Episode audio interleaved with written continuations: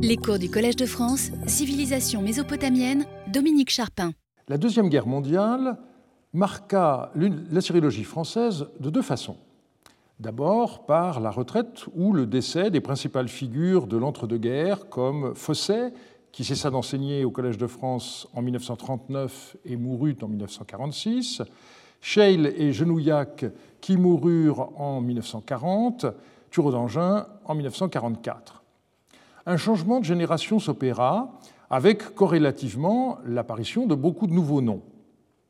Le conflit mondial se traduisit également par le ralentissement des activités scientifiques. Comme nous l'avons vu, les réserves du Louvre étaient entreposées dans les châteaux de Chambord et Cheverny. Je dois ici apporter une précision concernant le code d'Amourabi. La stèle fut transportée verticalement et quand elle arriva à Cheverny, on s'aperçut qu'elle n'entrait pas. Et du coup, le code a été expédié au château de Valençay, où il rejoignit notamment la victoire de Samothrace.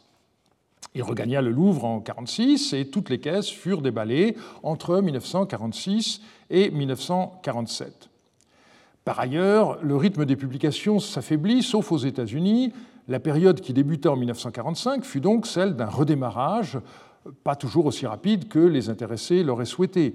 Euh, on oublie souvent, par exemple, que les restrictions durèrent des années, pas seulement pour l'alimentation, mais aussi pour des denrées comme le papier, ce qui freina l'activité des imprimeries et donc, euh, bien entendu, les publications. Et quand on regarde la qualité de papier des livres publiés dans les années de l'après-guerre, euh, on voit bien que c'est un problème réel. Pour la période qui commence en 1945, à laquelle seront consacrés mes deux derniers cours de cette année, la position de l'historien devient plus délicate. Certains protagonistes sont encore en vie, comme Pierre Amiet ou Agnès Piquette. Cette dernière a d'ailleurs écrit ses mémoires il y a une quinzaine d'années, mais ils apportent plus d'informations sur le milieu des archéologues que sur celui des assyriologues.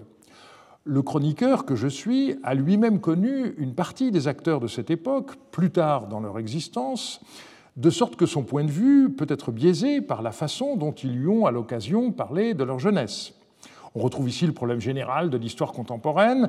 Je tenterai de présenter la période de manière objective, même si l'on sait depuis Foucault qu'on parle toujours depuis un endroit déterminé. Je m'efforcerai par ailleurs de décrire non seulement les figures les plus connues, mais aussi d'autres qui le sont moins et pour lesquelles il est par définition plus difficile de trouver des informations. Nous commencerons par l'enseignement, puis nous analyserons la nouveauté de l'époque, celle de l'existence de chercheurs au CNRS, avant de terminer par les publications et entreprises collectives. Notre enquête débutera au Collège de France par l'étude de l'enseignement entre 1945 et 1975, avant de passer à l'école pratique, puis aux autres établissements. Aucun assyriologue ne succéda à Fossé lorsque celui-ci prit sa retraite en 1939. Il est vrai qu'à partir de 1932, Isidore Lévy, jusqu'alors directeur d'études à l'école pratique, occupa au Collège de France une chaire d'histoire ancienne de l'Orient sémitique. Mais celle-ci se situait dans la succession de la chaire de Renan.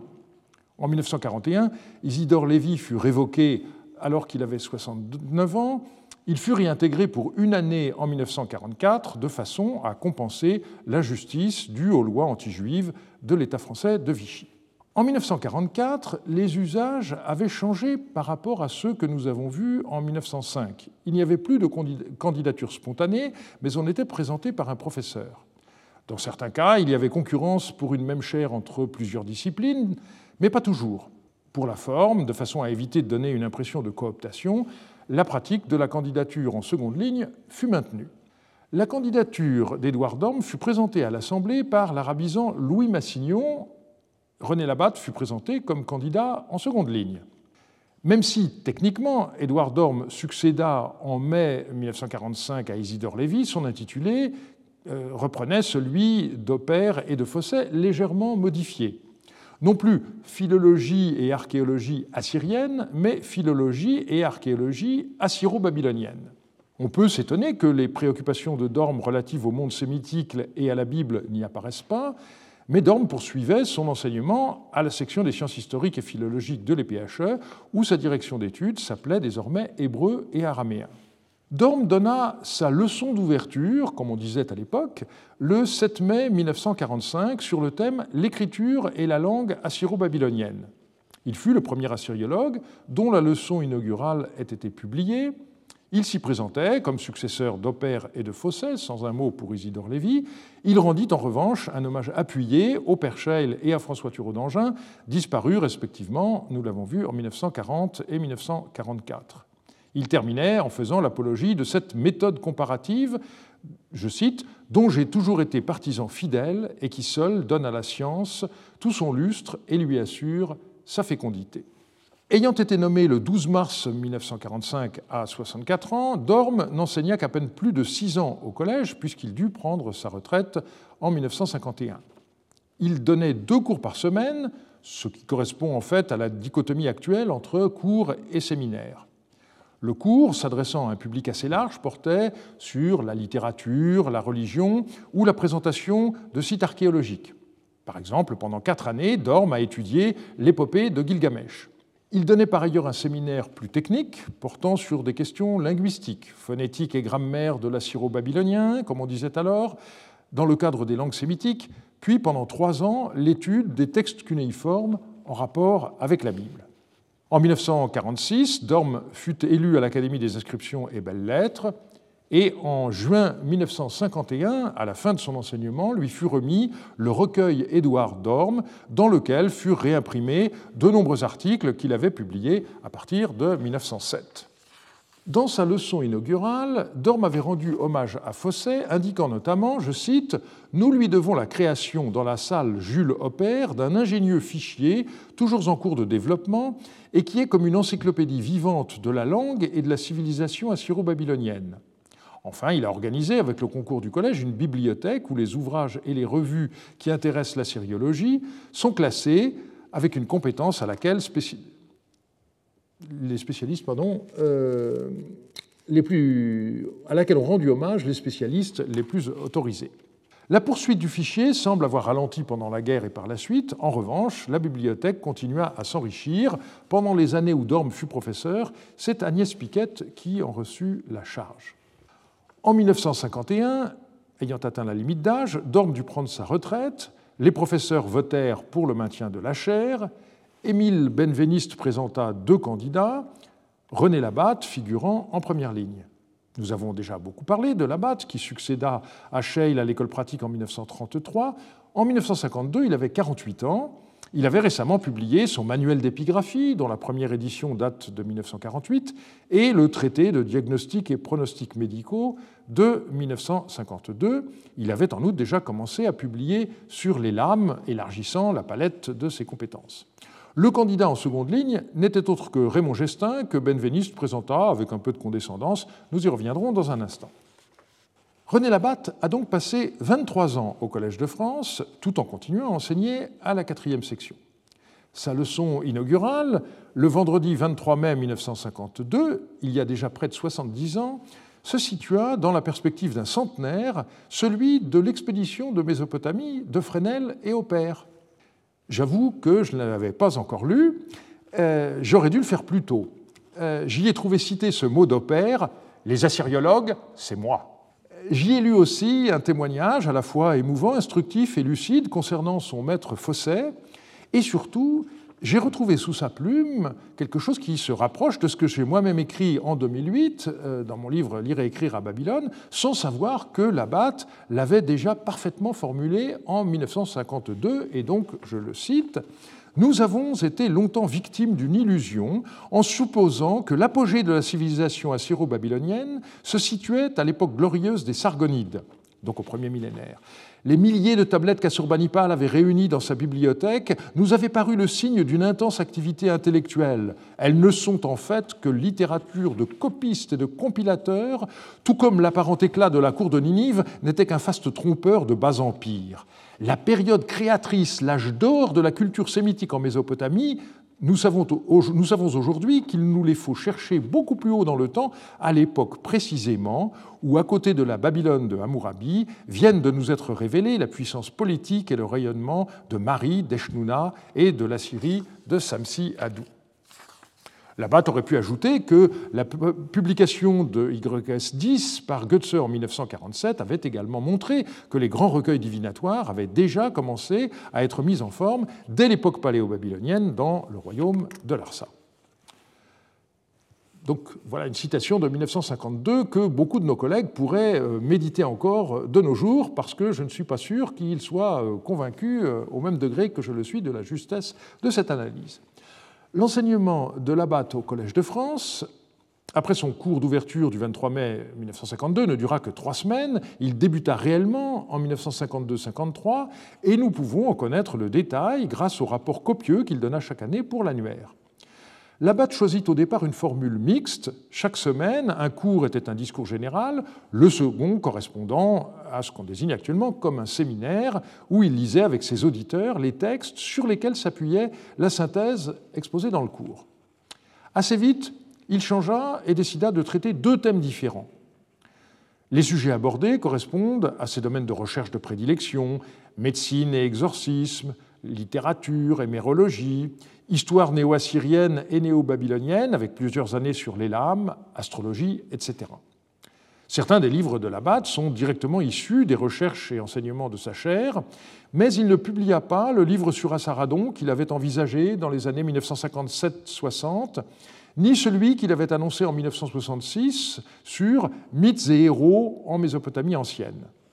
La plupart de ces publications, dans les années 1952-1974, furent des articles ou chapitres d'ouvrages collectifs, souvent copieux. Son souci de faire connaître la syriologie en dehors du milieu limité des spécialistes se traduisit, entre autres, par ses contributions à la Cambridge Ancient History ou à la Fischer Weltgeschichte. J'ajoute qu'on relève dans l'annuaire de 1965 une information intéressante. Le catalogue de la collection de tablettes cunéiformes, fond à de la Fuye, récemment acquise par le Collège, a été établi par les soins de M. Jean-Pierre Grégoire. C'est l'occasion ici de réparer un oubli. Il s'agit du colonel François Maurice Alotte de la Fuye. Ce polytechnicien, né en 1844, fit carrière dans l'armée. Il s'intéressa d'abord à la numismatique, publia des monnaies de Suse et devint même président de la Société numismatique de France. Une fois admis à faire valoir ses droits à la retraite, il devint élève de Joseph Halévy et se mit à acheter des tablettes. Il publia lui-même, entre 1908 et 1920, les quelques 658 tablettes pressargoniques de Tello de sa collection avec d'admirables copies. Il mourut en 1939, âgé de 94 ans. Alors sa recette, c'était l'exercice physique, c'était un marcheur euh, qui, jusque dans les années précédant son décès, faisait à pied euh, le trajet euh, Versailles-Paris, paraît-il. Ces tablettes furent dispersées, une partie alla au Louvre, une autre fut acquise par le Collège de France. Nous passons maintenant à l'école pratique, avec d'abord la section des sciences religieuses. Comme nous l'avons vu, Charles Fosset ayant pris sa retraite à l'EPHE un an avant celle du collège, l'enseignement de Jean Nouguerol à la cinquième section avait commencé en 1938. Il se poursuivit jusqu'à sa retraite en 1970, soit pendant 32 ans. La lecture des annuaires montre que son enseignement fut consacré aux textes religieux, à ceux d'Ougarit et aussi à l'étude de documents divers récemment parus. Pendant trois ans, en plus de l'enseignement de Jean Nouguerol, on trouve celui de l'abbé René Largement, qui fut chargé de conférences à la cinquième section entre 1949 et 1952. En 1970, c'est Daniel Arnaud qui, selon le vœu de Jean Nouguerol, fut élu à sa succession. Né en 1938, ancien élève de l'École normale supérieure, agrégé de grammaire, Daniel Arnaud avait passé trois ans à la Fondation Thiers de 1965 à 1968. Lorsqu'il fut élu à 32 ans, il n'avait à son actif qu'un manuel d'enseignement supérieur. Son auditoire, avant 1975, comptait notamment Sylvie Lackenbacher, Florence Malbran et Jean-Jacques Glasner. Nous le retrouverons sur le terrain la semaine prochaine à propos des fouilles de Larsa, d'Ougarit et de Mesquené-Aymar.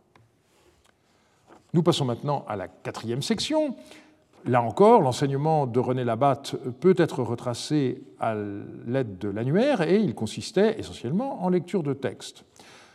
Constatant l'hétérogénéité du niveau de ses auditeurs, Labatte prit une initiative, créer une conférence spécialement destinée aux débutants le samedi matin.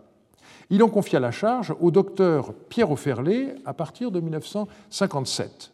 La conférence donna lieu à des rapports séparés dans l'annuaire de l'école pratique à partir de 1968. Sauf erreur, Auferlé n'a jamais publié rien d'autre. Il cessa son enseignement en 1975-76. Mais la BAT n'arrêta pas là ses efforts pour promouvoir l'enseignement de la sériologie en France.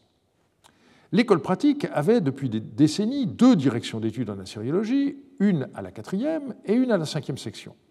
René Labatte réussit à en faire créer par la quatrième section une troisième destinée à euh, l'enseignement du sumérien par Raymond Gestin. Reconstruire la carrière de celui-ci n'est pas des plus aisés car je me suis aperçu qu'aucune nécrologie n'a été publiée après son décès en 1995. Il est vrai qu'il avait pris sa retraite en 1973 et que depuis des années déjà, sa passion pour la peinture avait dépassé son intérêt pour la sériologie, comme je l'ai déjà signalé. Nous l'avons laissé à Istanbul en 1935-37. Dans les années qui suivirent, il publia une série d'articles dans la revue d'assyriologie sur des textes religieux sumériens en 1938, 42 et ensuite en 47 et 50. En 1943, il devint docteur d'État avec une thèse sur le verbe sumérien. Ce premier volume fut suivi d'un second en 1946 et d'un volume de complément publié en 1954. Gestin entra à l'EPHE en 1943-44 comme chargé de conférence, rattaché à la chaire de la BAT, et il continua encore pendant deux années. Et c'est dès l'année universitaire 1946-47 qu'il devint directeur d'études. En 1951, il publia un abrégé de grammaire sumérienne à une époque où les instruments de travail en sumérologie n'abondaient pas, surtout en langue française, mais je ne peux que mettre les autodidactes en garde contre la réimpression de ce livre fait en 1994, car il est complètement obsolète. Gestin se lança en 1954 dans un thésaurus de la langue sumérienne auquel il associa son élève Maurice Lambert, mais seuls trois fascicules sont parus en 1954-55. Après cette date, on relève son livre de copie de Nouvelles tablettes sumériennes de Chouroupak du musée d'Istanbul de 1957 et son livre Notes de graphie et de phonétique sumérienne de 1965. Il faut avouer que les travaux de Falkenstein avaient dès cette époque éclipsé ceux de Gestin. Parmi ses élèves, quelques noms doivent être relevés un de ses auditeurs euh, de la première année de Gestin comme directeur d'études en 1946-47 était un certain Paul Garelli, dont on va reparler. On relève aussi Maurice Lambert. Et le pilier de sa conférence fut Mademoiselle Rosengarten, sur laquelle nous reviendrons bientôt. J'ajoute que Daniel Calvo soutint sous la direction de Gestin sa thèse de l'école pratique en 1965 sur les documents inédits de Tsilouch Dagan à partir de tablettes euh, inédites des collections du Louvre et du Collège de France, qu'elle élargit en thèse de troisième cycle en 1971-72. Lorsque Gestin prit sa retraite en 1973, la question se posa de savoir comment le remplacer. Il y avait un jeune très prometteur, Jean-Marie Durand, qui était alors assistant de Paul Garelli, mais n'avait pas encore soutenu sa thèse. René Labatte décida provisoirement de lui confier une charge de conférence, situation qui dura de 1974-75 à 1980-81.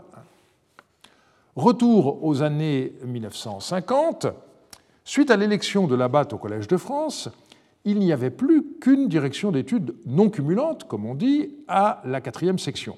Labatte en tira argument pour faire créer un poste plein pour Jean Bottero en 1958. Je n'ai pas encore parlé de celui qui fut incontestablement une des figures marquantes de la période que nous étudions aujourd'hui. Jean Bottero est né en 1914 à Valoris, dans une famille d'origine piémontaise.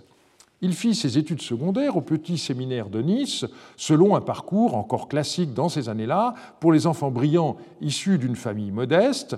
Il reçut donc, dès son jeune âge, une solide formation en latin et en grec.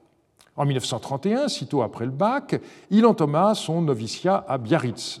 Sa décision fut sans doute encouragée par l'exemple de Marie-Joseph Stève, de trois ans son aîné, et qui était son amie et que nous retrouverons euh, dans un instant. Après sa prise d'habit, Bottero fut affecté en 1932 au prieuré de Saint-Maximin la Sainte-Baume, où il fit des études de théologie et philosophie. En 1935, le père Lagrange, qui avait dû quitter Jérusalem pour Saint-Maximin où il finit sa vie, repéra le jeune frère Pierre, puisque tel était le nom de Bottero comme religieux, et l'encouragea à approfondir les études bibliques. Bottero se mit donc à l'hébreu ainsi qu'à l'allemand. Le père Lagrange ne donnait plus d'enseignement officiel, mais il contribua à la formation de Bottero et de Stève. Il mourut en mars 1938. Bottero dit plus tard que le père Lagrange était, je cite, l'un des deux seuls hommes vraiment grands que j'ai rencontrés dans ma vie. Bottero devint prêtre en mars 1939. Comme il avait des problèmes pulmonaires, il fut déclaré inapte par l'armée et il finit sa thèse en 1940, devenant lecteur. Mais le projet de rejoindre l'école biblique était devenu irréalisable à cette date. Bloqué à Saint-Maximin, Bottero commença à y enseigner en débutant par la philosophie grecque. Il passa ensuite à l'exégèse biblique. Son cours sur Job et l'Ecclésiaste, où il abordait le problème du mal, sur lequel il est souvent revenu par la suite, ne posa guère de problème, mais quand il se risqua à traiter de la Genèse, ses ennuis commencèrent. On était en 1942, un an avant que ne soit publiée l'encyclique Divino Afflante Spiritu, sous l'influence du cardinal Tisserand dont nous avons déjà parlé. Présenter le récit de la création comme un mythe était alors plus que suspect. Suite à la plainte d'un élève auprès du régent des études, Bottero fut suspendu de son enseignement. C'est alors qu'il se mit à étudier l'acadien.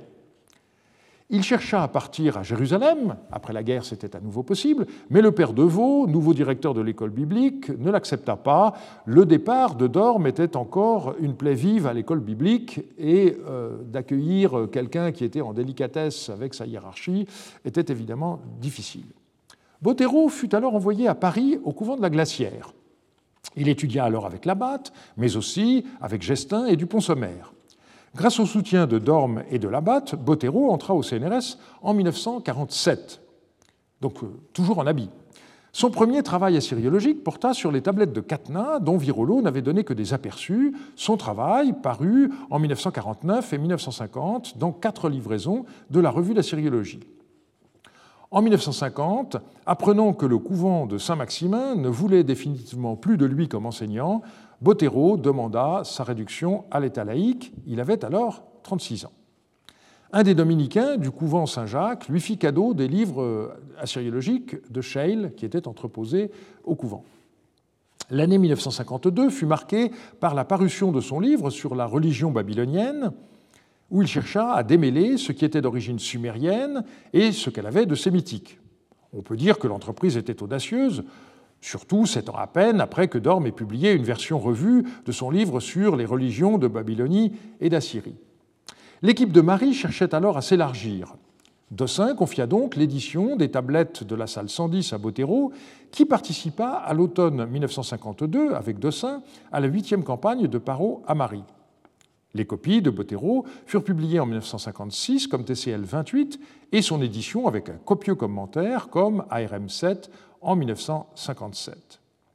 Entre-temps, Dorme avait été invité, euh, avait été invité par Dorme à collaborer à la grande entreprise qui occupa sa retraite, la traduction de la Bible pour la Pléiade.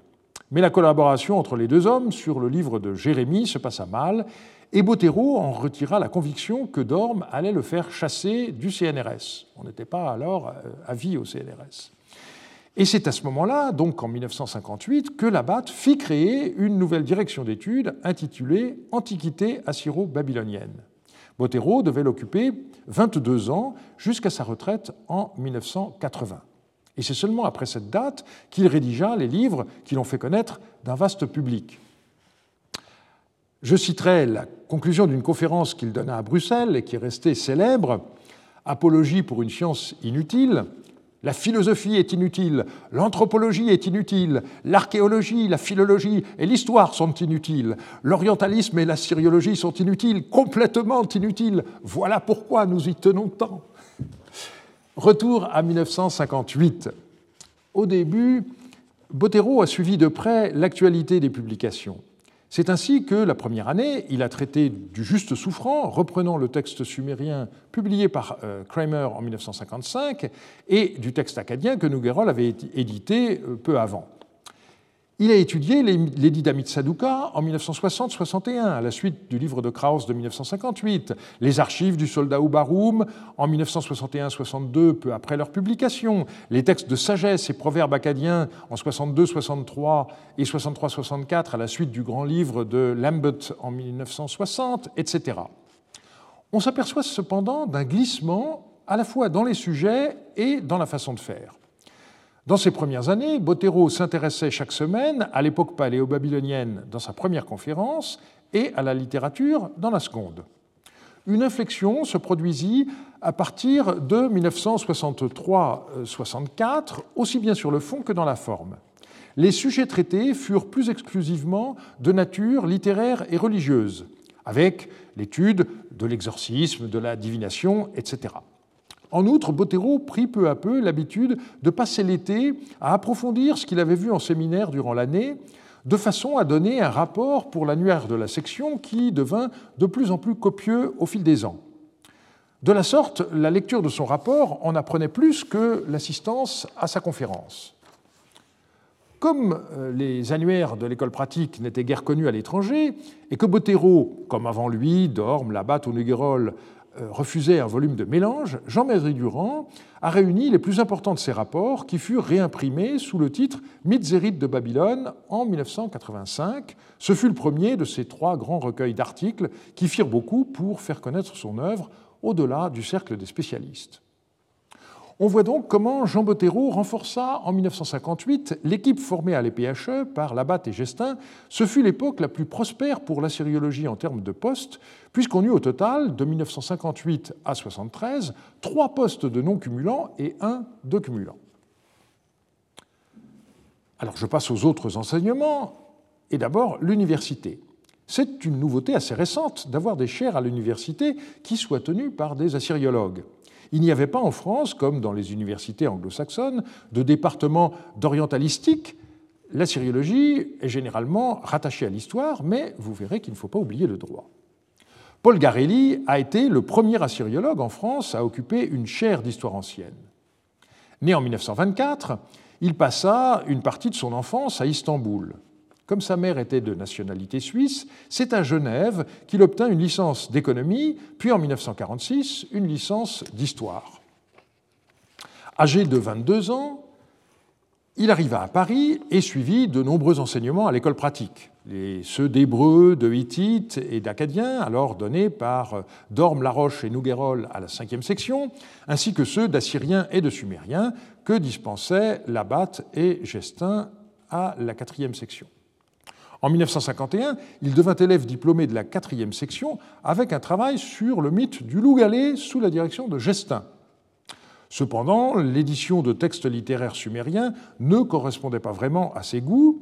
L'enthousiasme communicatif d'Emmanuel Laroche lui fit songer un moment à poursuivre en hittite.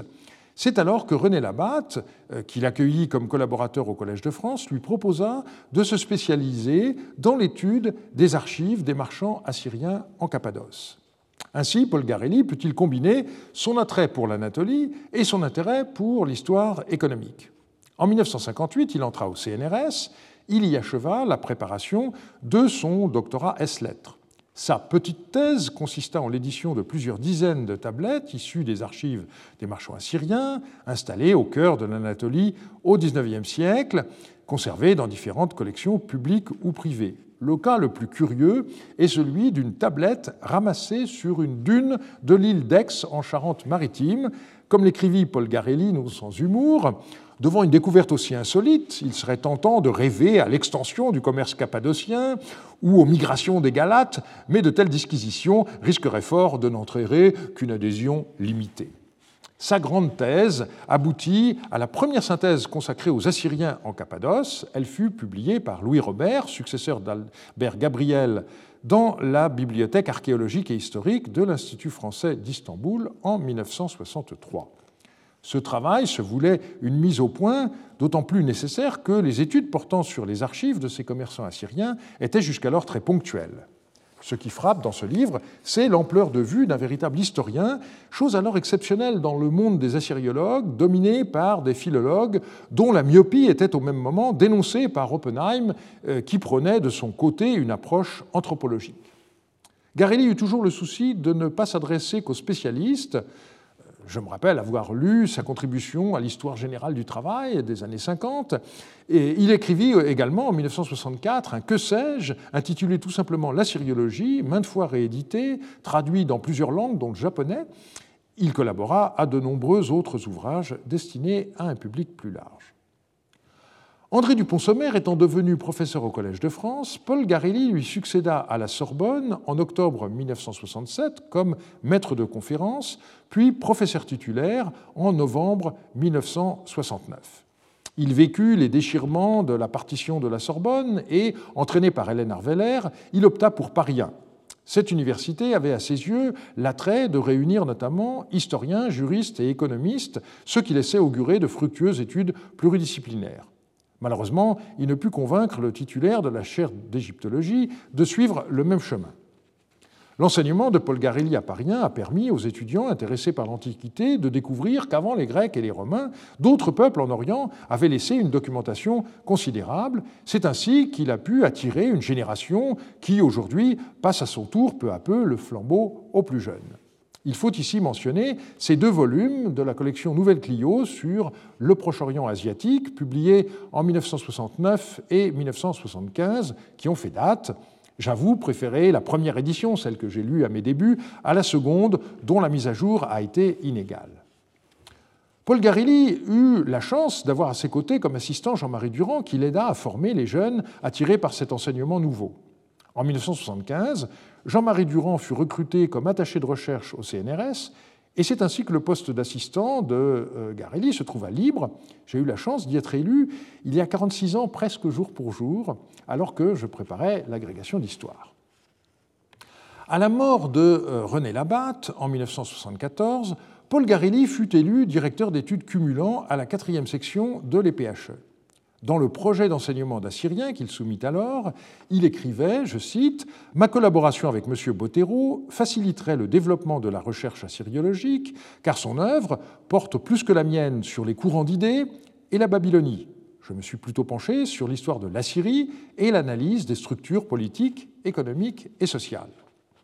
J'ai suivi cet enseignement dès la première année, alors que j'étais étudiant en maîtrise, et je puis témoigner que Paul Garelli a tenu parole, lui qui avait annoncé, je cite, Épigraphiste, j'ai publié un grand nombre de tablettes inédites, et j'estime nécessaire que les jeunes chercheurs soient d'abord des épigraphistes.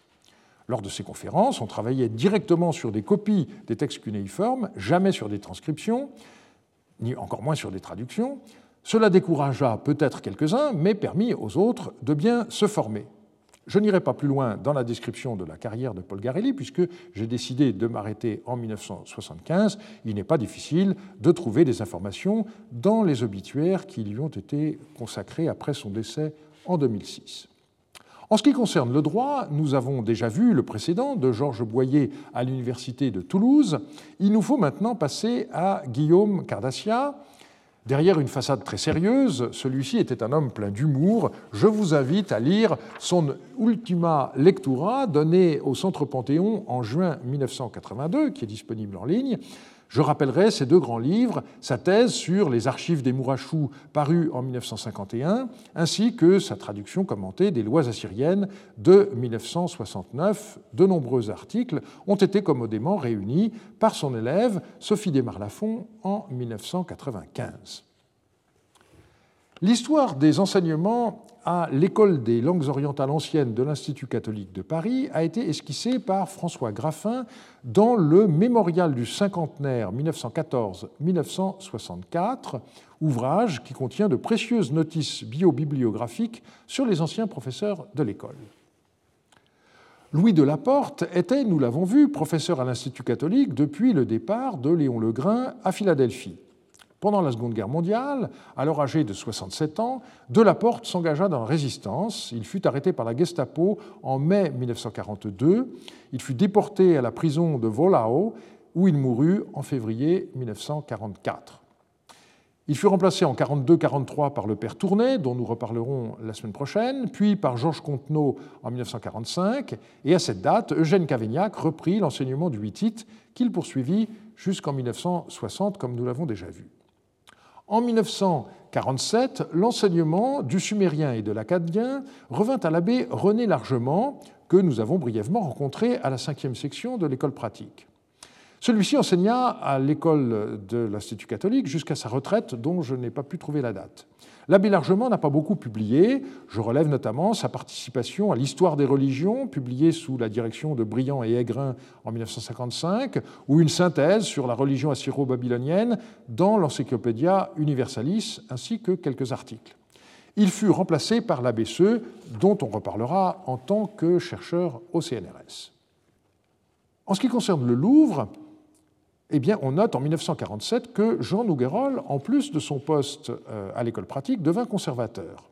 Mais la réglementation ayant changé, il ne put cumuler cette charge euh, avec celle qu'il avait à l'école pratique, et donc il a dû abandonner ce poste en 1960.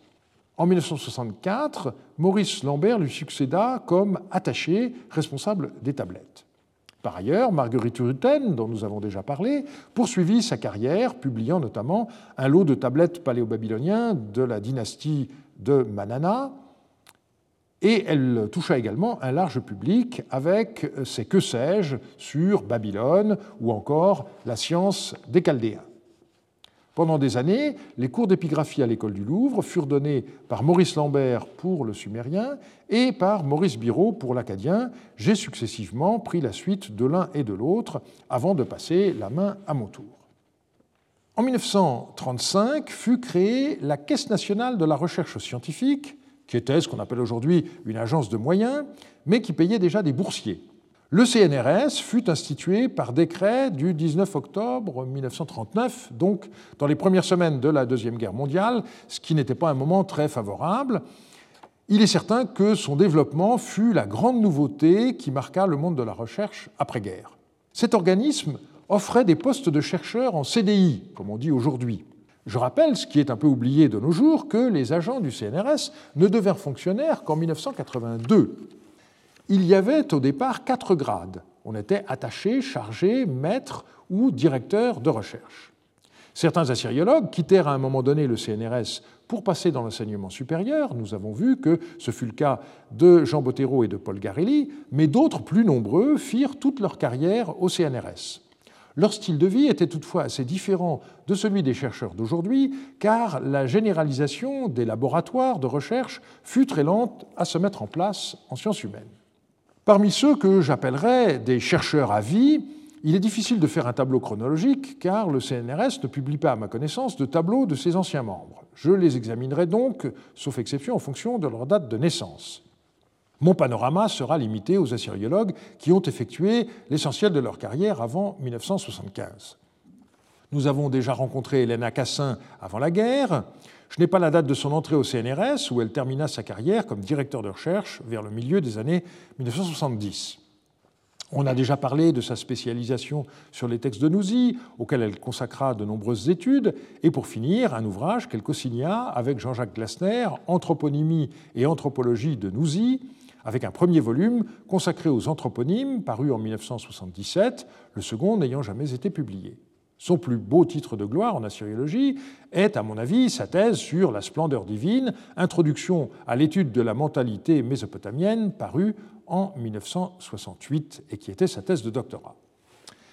C'est encore une femme que je vais maintenant présenter, Yvonne Rosengarten, qui est née en 1910 et décédée en 2000. Je ne connais pas non plus la date de son entrée au CNRS, où elle termina sa carrière comme maître de recherche vers le milieu des années 1970. Elle fut la plus fidèle des élèves de Gestin, et celui-ci lui confia, dans ses dernières années, le soin de présenter ses propres travaux au sein de sa conférence. Alors que Gestin était avant tout un linguiste, Mlle Rosengarten publia de nombreuses études et livres sur le monde sumérien, aussi bien sur l'économie que sur la littérature et la religion. Son doctorat, soutenu en 1960, comporte une thèse principale, le concept sumérien de consommation dans la vie économique et religieuse, études linguistiques et sociales d'après les textes présargoniques de Lagache, et une thèse secondaire, le régime des offrandes dans la société sumérienne, thèse qui lui valut le prix Bordin de l'Académie des inscriptions et belles-lettres en 1961. Un travail qui reste très utile est son répertoire commenté des signes présargoniques sumériens de Lagache, paru en 1967. Elle publia également en 1971 Trois aspects de la pensée religieuse sumérienne et en 1977 Sumer et le sacré, livre écrit en collaboration avec André Baer.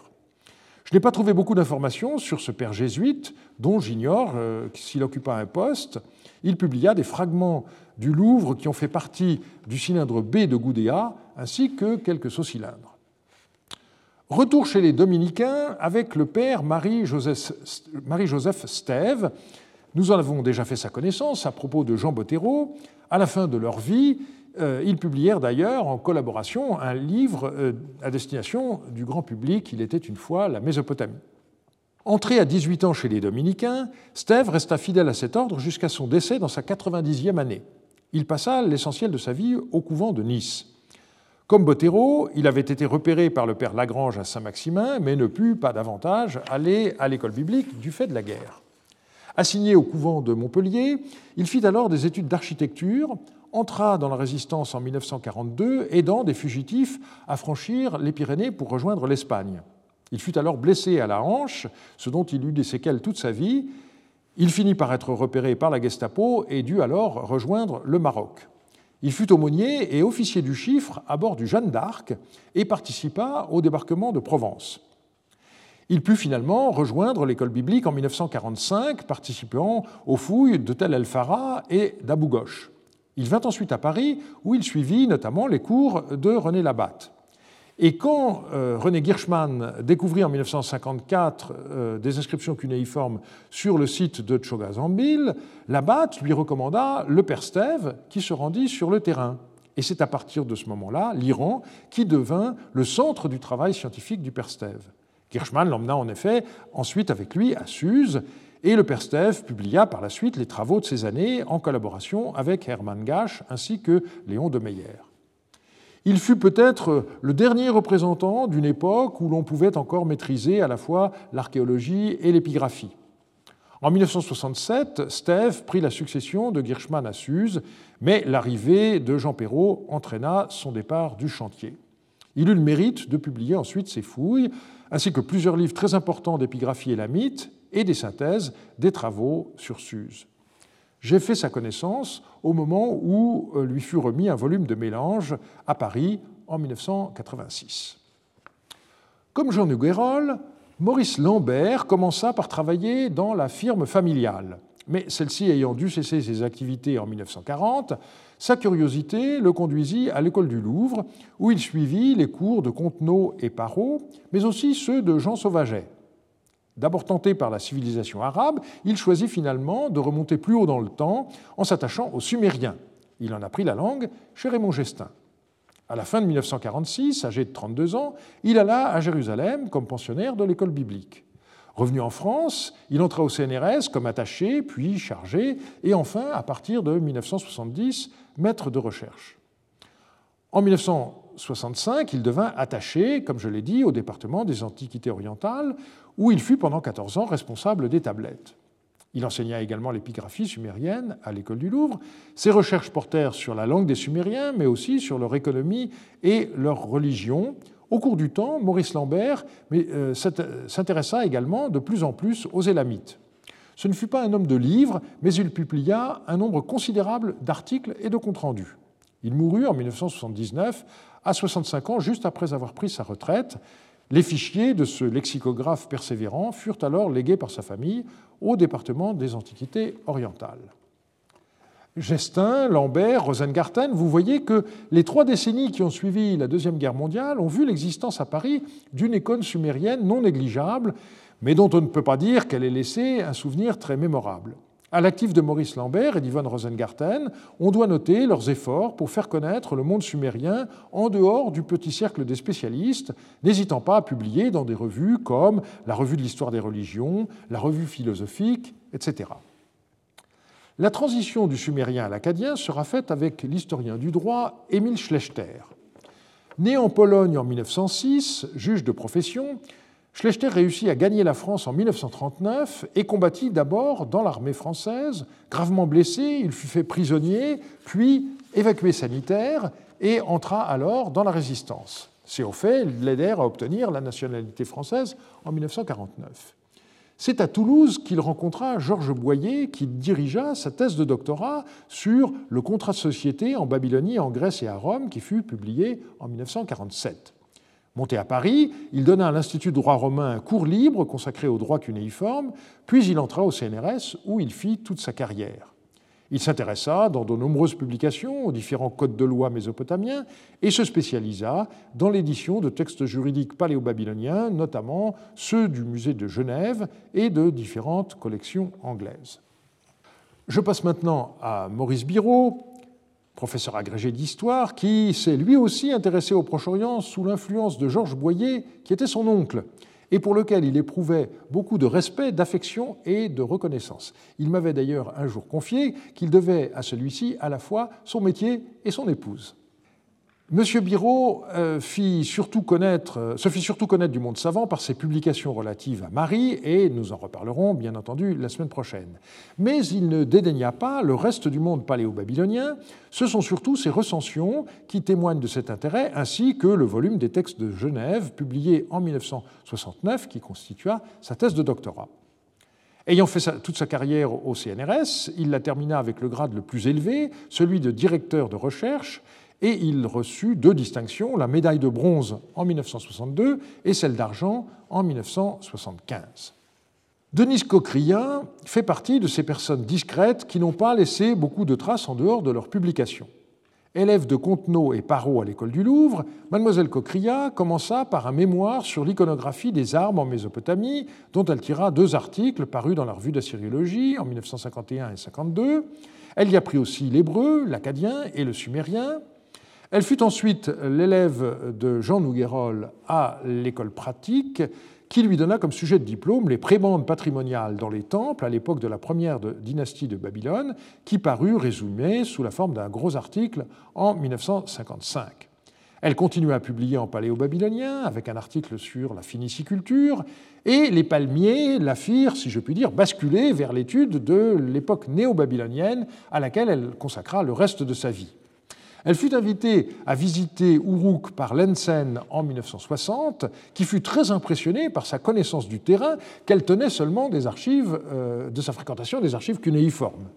Ce sont donc les Allemands qui ont publié sa thèse Palmeraie et culture de Léana d'Uruk 559-520 en 1968. Elle continua à travailler sur ce sujet et à la fin de sa carrière publia quatre articles de complément à sa thèse dans la revue d'Assyriologie entre 1981 et 1985. Une fois de plus, j'ignore la date de son entrée au CNRS, où elle prit sa retraite comme maître de recherche vers 1983. Euh, Pour Marie-Joseph Seux, nous disposons d'une nécrologie, mais celle-ci n'offre guère de renseignements factuels j'ai pu voir que la BCE était entrée au CNRS le 1er octobre 1956 et qu'il prit sa retraite au 1er octobre 1982. Sa thèse sur les épithètes royales acadiennes et sumériennes, parue en 1967 et euh, dédiée à la fois à Nouguerol et à Labat, reposait sur des dépouillements considérables à une époque où les corpus d'inscriptions royales comme Rima ou Rinap n'existaient pas il fit la synthèse des informations qu'on pouvait en tirer à propos de la royauté mésopotamienne dans un très long article du Real Lexicon. Ses qualités de lexicographe retinrent l'attention des responsables du CAD qui lui proposèrent de venir travailler à Chicago, mais il déclina cette offre car elle ne lui aurait pas permis de continuer à prendre soin de sa mère qui était très âgée. Son second grand livre est consacré à la traduction commentée d'hymnes et prières aux dieux de Babylonie et d'Assyrie, paru en 1976. Il publia aussi de très utiles recueils de textes traduits et commentés dans les suppléments au cahier évangile concernant les lois, les récits de création, les rapports entre Israël et le monde mésopotamien, etc. Je ne mentionnerai que brièvement Douglas Kennedy, car une grande partie de son travail a porté sur Ougarit, et nous en reparlerons la semaine prochaine. Il faut toutefois mentionner le volume des Cuneiform Texts qu'il publia en 1968. Il s'agit de textes de Babylone d'époque très tardive, qui ont depuis reçu beaucoup d'attention et un certain nombre de compléments. Parmi les générations plus jeunes, il faut citer Jean-Pierre Grégoire, Pour en savoir plus sur celui-ci, ce n'est pas le Wikipédia breton qu'il faut consulter, mais le Wikipédia luxembourgeois, puisqu'il est né à Straussen en 1936. Élève de Gestin, il obtint son diplôme à l'école pratique en 1962, s'étant également rendu à Heidelberg suivre des cours de Falkenstein, et c'est là qu'il noua une amitié durable avec Johannes Renger. Il publia en 1970 son livre sur les archives administratives sumériennes, mais l'essentiel de sa production est postérieur à 1975 et nous n'en parlerons donc pas davantage. Dès le début du CNRS, des laboratoires existèrent, non seulement en sciences, mais aussi en lettres. Le plus ancien est l'Institut de recherche et d'histoire des textes. Mais l'obligation pour un chercheur d'être rattaché à un laboratoire est relativement récente pendant longtemps, on avait une double réalité, des chercheurs qui travaillaient individuellement et des collaborateurs techniques qui étaient affectés individuellement à un professeur comme auxiliaire pour l'aider à sa recherche. C'est ainsi que Jean Nouguerol bénéficia pendant des années, de 1947 à 1972, de la collaboration de Jeanne-Marie Hénard, cette ancienne avocate publia son diplôme de l'EPHE en 1957, à savoir un exemplaire complet du prisme F d'Assurbanipal, et par la suite des tablettes médio- et néo-assyriennes, ainsi que quelques autres articles. Ce fut aussi le cas du catalan Pablo Herrero, collaborateur de René Labatte, avec qui il travailla sur la médecine mésopotamienne. Il publia un article avant sa mort prématurée en 1976, Marcel Sigrist prépara le manuscrit d'un livre inachevé sur la thérapeutique mésopotamienne. Herrero fut également l'épigraphiste d'un nouveau site élamite, Aftp, situé à 10 km au sud-est de Suse. Ses travaux furent, après sa mort, complétés et publiés par Jean-Jacques Glasner. On peut également mentionner Lucienne Laroche, née en 1929. Elle étudia à l'école du Louvre. André Parot la remarqua et euh, la fit entrer comme chargée de mission au département des Antiquités orientales en 1953, puis au CNRS en 1961 comme collaboratrice technique. À ce titre, elle l'aida à rassembler et traiter la documentation des volumes des MAM, Mission archéologique de Marie, et elle assura par ailleurs, pendant très longtemps, le secrétariat de rédaction de la revue Syria, dont Parot était le directeur. Finalement, elle eut le privilège d'aller sur le terrain de 1966 à 1974, ce que Parot avait jusqu'alors obstinément euh, refusé aux femmes.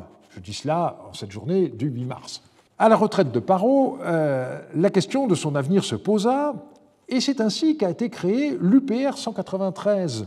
Maurice Biraud en prit la direction et Lucienne Laroche en fut la collaboratrice technique. Comme nous l'avons vu, elle l'aida notamment à établir le catalogue des tablettes de Marie découvertes avant la guerre. La Seconde Guerre mondiale conduisit à un net ralentissement de la production scientifique.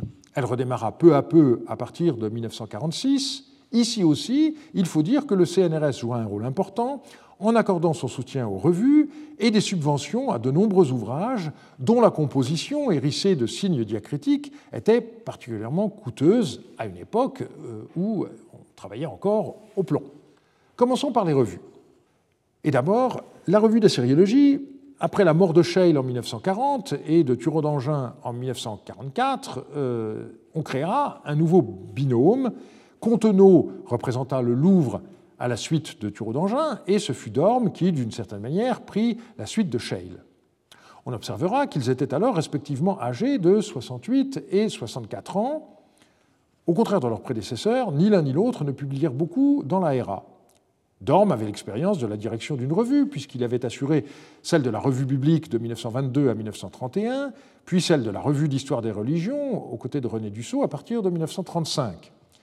En 1949, Maurice Lambert fut chargé d'une fonction nouvelle, celle de secrétaire de rédaction, qu'il assuma jusqu'en 1974. Il fallut encore quelques années, après la fin de la guerre, pour que la RA reprît son rythme de croisière. À partir de 1953, on eut quatre fascicules trimestriels de 56 pages, formant un volume annuel de 224 pages. Une innovation fut introduite par Dorme dans le volume 41 en 1947, les notes bibliographiques qui signalaient à l'intention du monde savant des publications qui, au sortir de la Deuxième Guerre mondiale, n'étaient pas forcément toujours faciles à trouver. Dans le volume suivant, Agnès Piquet prit la relève, parfois épaulée par d'autres collègues. On trouva dès lors, et jusqu'en 1965, sous cette rubrique, des résumés en français des articles parus dans les principales revues d'assyriologie. En 1951, furent publiés par Agnès Piquet les tables des matières des volumes 21 à 43 en un fascicule indépendant de 128 pages. Le plan de Legac fut suivi avec l'adjonction d'une sixième section répertoire des termes et expressions étudiés. En 1957, les deux directeurs s'adjoignirent André Parot. Puis, en 1964, disparaissait Contenot, âgé de 86 ans. Dorme et Parot continuèrent jusqu'au décès du premier en janvier 1966. Il avait alors 85 ans. Et Parot demanda alors à Jean Nouguerol, qui avait longtemps travaillé au Louvre avec lui, de devenir directeur de la revue à ses côtés. Nouguerol ne resta que dix ans à la tête de la RA, mais sa marque fut considérable, d'autant que Parot se consacra alors davantage à Syria, dont il était également directeur. Le rythme de la revue fut modifié, les fascicules ne furent plus trimestriels mais semestriels, deux livraisons de 96 pages, et surtout Nouguerol joua un grand rôle dans la transformation de la RA, très française dans les décennies précédentes, en une véritable revue internationale. C'est à partir de cette époque que de plus en plus de collègues étrangers de renom y publièrent. Juste un mot pour indiquer que Semitica prit la suite en 1948 de la Revue des études sémitiques et Babyloniaca, mais son orientation fut désormais essentiellement ouest-sémitique. J'observe que dans l'élan de l'après-guerre, deux entreprises euh, françaises furent lancées qui malheureusement n'aboutirent pas. Pour la bibliographie, les assyriologues disposèrent, à partir de 1939, de la Keilschrift bibliographie qui fut fondée par le père Paul. Elle permettait de se tenir au courant de ce qui paraissait, notamment dans les revues auxquelles la bibliothèque dont on dépendait n'était pas abonnée. Elle a rétrospectivement le grand avantage de permettre de voir les évolutions dans les publications du point de vue thématique et d'abord d'un simple point de vue numérique. On est passé d'une dizaine de pages par an au début à plus d'une centaine actuellement. De nos jours, on dispose à la fois des anciens fascicules numérisés sur le site de Gistore et d'une base de données cumulative en ligne sur le site allemand Propileum. Mais un grand problème, en particulier pour les débutants, était de savoir où les copies des textes cunéiformes avaient été éditées. Je relève que dans l'annuaire du Collège de France de 1951, Dorme notait Mademoiselle Hoffner poursuit l'inventaire des tablettes cunéiformes d'après leurs numéros et leurs lettres de répertoire dans les diverses collections, de façon à fournir immédiatement les indications relatives à la publication de l'original et aux études dont il a été l'objet. L'idée était excellente, mais ce travail ne semble pas avoir été jamais terminé ni publié. Combler ce vide fut l'objectif de Borger, dont le tome 1 du manuel, décrit par le sigle HKL, parut en 1967. Un supplément a été publié en 1975, accompagné d'un troisième volume destiné au classement thématique des textes. Par ailleurs, du point de vue lexicographique et thématique, on relève le lancement de l'indispensable register de la revue viennoise AFO en 1977. Si le fichier de Fosset avait été tenu à jour et publié, l'entreprise eût pu être parisienne. Dans les années 1950, euh, euh, on ressentit de plus en plus le besoin d'instruments de travail collectifs. On manquait de dictionnaires qui reflètent l'état des publications et de la recherche, nous en parlerons la semaine prochaine, mais une grande lacune touchait également la toponymie et plus largement les études de géographie historique. On a vu que la liste de toponymes du père Boudou avait été publiée dans Orientalia en 1929, mais qu'elle reflétait l'état des sources de 1914. Un groupe d'assyriologues se mit donc au travail au début des années 1950 de façon à combler cette lacune. Le travail d'indexation fut réparti entre ses membres en fonction de la spécialisation de chacun. Le Suisse Solberger se chargea des textes sumériens du IIIe millénaire, le français Garelli des textes paléo-babyloniens, le néerlandais Lehmans des textes paléo-babyloniens, mademoiselle Cochria des textes néo-babyloniens, etc. Hélas, le projet s'enlisa il fut relancé par euh, Wolfgang Grölig à Tübingen à partir de 1971 et dès 1974, le premier volume parut. La série est actuellement sur le point d'être achevée. Dès à présent, il est clair que les premiers volumes sont périmés. Celui qui porte sur le paléo-babylonien date de 1979. Le corpus a presque triplé depuis cette date. Heureusement, le programme IGOMS a permis une mise à jour à la fois imprimée et électronique, mais il ne porte que sur la haute Mésopotamie du deuxième millénaire. Il faudra l'élargir, mais comme disait Kepling, ceci est une autre histoire. Je ne voudrais cependant pas terminer par une note négative. Dans ces années, il y eut bel et bien des entreprises collectives, mais elles furent avant tout centrées autour des découvertes épigraphiques effectuées dans les sites où travaillaient des équipes françaises, avant tout Ougarit et Marie. Si l'on fait un premier bilan, on constate que cette période se caractérise par une expansion considérable de la syriologie française. Là où on ne comptait avant-guerre que quelques postes, leur nombre a au moins triplé avec la création du CNRS. Mais la caractéristique reste encore la centralisation parisienne, le Louvre, le Collège de France et la Sorbonne demeurant les lieux les plus importants de la discipline. Les chercheurs du CNRS n'étant pas encore affectés à des laboratoires pourvus de locaux, c'est le cabinet d'assyriologie du Collège de France qui servait alors de lieu de recherche grâce à sa bibliothèque de plus en plus riche. Et c'est là qu'à partir de 1974, j'ai pu connaître une bonne partie des enseignants et des chercheurs dont j'ai parlé aujourd'hui. La semaine prochaine aura lieu le dernier cours de cette année. Les années 1945-75 y seront examinées, cette fois du point de vue international. Je vous remercie de votre attention. Retrouvez tous les contenus du Collège de France sur www.colège-2-france.fr.